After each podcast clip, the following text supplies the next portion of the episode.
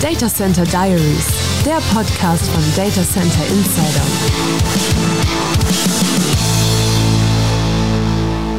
Am Mikrofon Jürgen Frisch.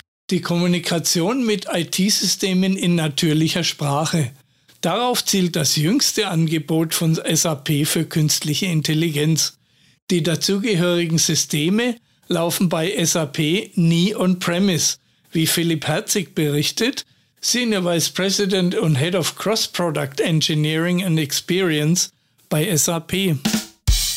Künstliche Intelligenz war bereits vor dem intelligenten Assistenten Joule ein wichtiger Baustein von SAPs Vision eines Netzwerks intelligenter und umweltfreundlicher Unternehmen, wie Herzig erläutert.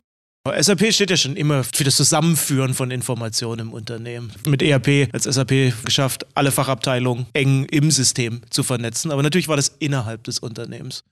Und in unserer heutigen Welt ist es in erster Linie das Ziel, die Unternehmen noch enger zusammenzubringen, zum Beispiel entlang der Lieferkette, enger zu vernetzen, sei es für Zahlungs-, in der Beschaffung, wo auch immer, weil man ja in Echtzeit nicht bloß sehen will, was im eigenen Unternehmen passiert, sondern auch entlang der gesamten Lieferkette. Und das Zusammenführen dieser Information hilft ja auch zur Berechnung für Nachhaltigkeit, wo ich ja bestimmen möchte, im besten Fall sogar wissenschaftlich Ende zu Ende Carbon Footprint oder die der Energieverbrauch eines Produktes beispielsweise genau zusammensetzt. Und das ist genau die, die Vision. Wie können wir über SAP-Software sie so vernetzen, dass wir genau solche Innovationen hervorbringen können, die nur die SAP liefern kann. Die Einsatzzwecke intelligenter Systeme sind das Automatisieren von Geschäftsprozessen, die Analyse großer Datenmengen und das Optimieren der Benutzererfahrung.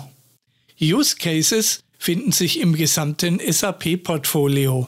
Grundsätzlich ist es ja so, wir teilen immer den Nutzen von künstlicher Intelligenz für geschäftliche Anwendungen in drei Klassen ein. Einer ist Automatisierung, der zweite ist üblicherweise das Erkennen oder die, in großen Datenmengen zu erkennen, was sonst vielleicht im Auge verborgen bleibt, die, durch das schiere Volumen der Daten. Und natürlich die Nutzererfahrung, die User Experience entsprechend zu vereinfachen. Und an allen drei Aspekten findet man entlang des gesamten Portfolios von SAP relevante Use Cases. Denken Sie zum Beispiel an das Erkennen von Fehlern in der Produktion dass man automatisch erkennen kann, welche Fehler vielleicht im Bauteil sind, bevor sie verbaut werden. Können im Finanzwesen sein, dass einkommende Zahlungen und Rechnungen automatisch gegeneinander verprobt werden, um verbucht zu werden. Und an all diesen Prozessen kann KI helfen, die Automatisierung voranzutreiben oder für höhere Qualität zu sorgen.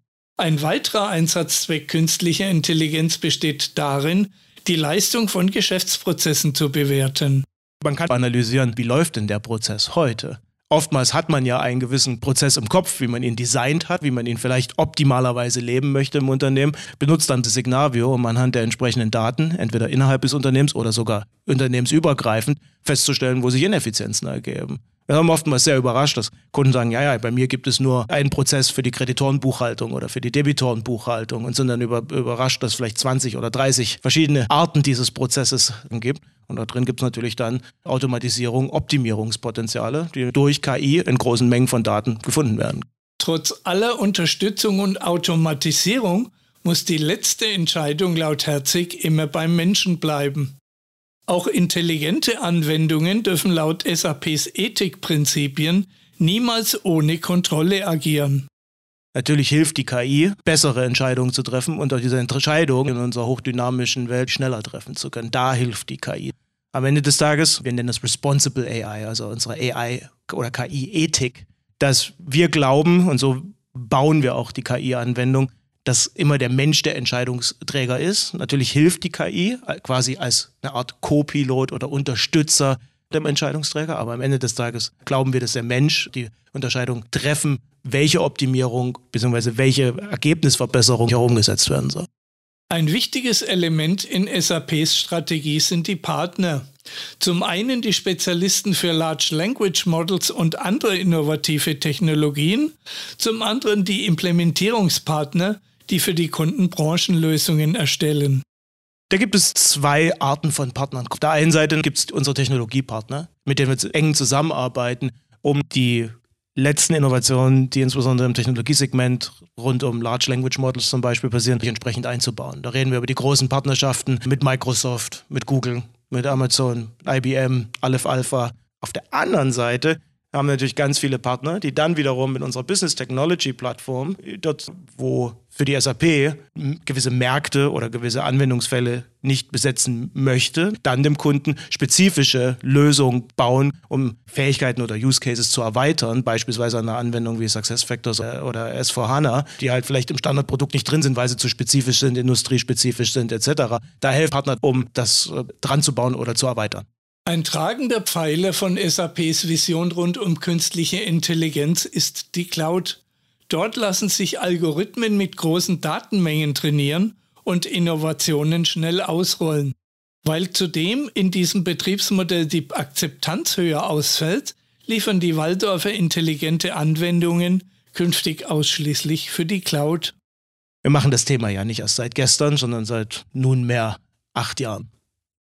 Und wir haben ungefähr 24.000 Kunden, die unsere KI mit tradierten Methoden äh, der künstlichen Intelligenz benutzen. Und diesen 24.000 Kunden ist nur ein Bruchteil, weniger als ein Prozent in On-Premise. Es gibt verschiedene auch Gründe, warum einfach in On-Premise die Adoption schwierig ist. Das kann an Expertenmangel liegen, das Anlegen von guten, kuratierten Datenmengen, die gut gelabelt sind und so weiter. Das ist ein hoher Aufwand, der sich vielleicht für, für Einzelunternehmen sich auch einfach nicht lohnt. Und deswegen ist es eigentlich nur eine logische Konsequenz von dem, was eh schon die Realität ist, dass KI in der Cloud passiert. In hybriden IT-Landschaften laufen die Kernsysteme in-house, aber die Module für das Betreuen von Kunden und Mitarbeitern oder für das Steuern von Logistikströmen in der Cloud. Für die Cloud-Module können Unternehmen künstliche Intelligenz nutzen. Sie müssen sich dann allerdings auf der Business Technology Plattform die Use Cases selbst bauen und auch die Datenquellen selbst integrieren.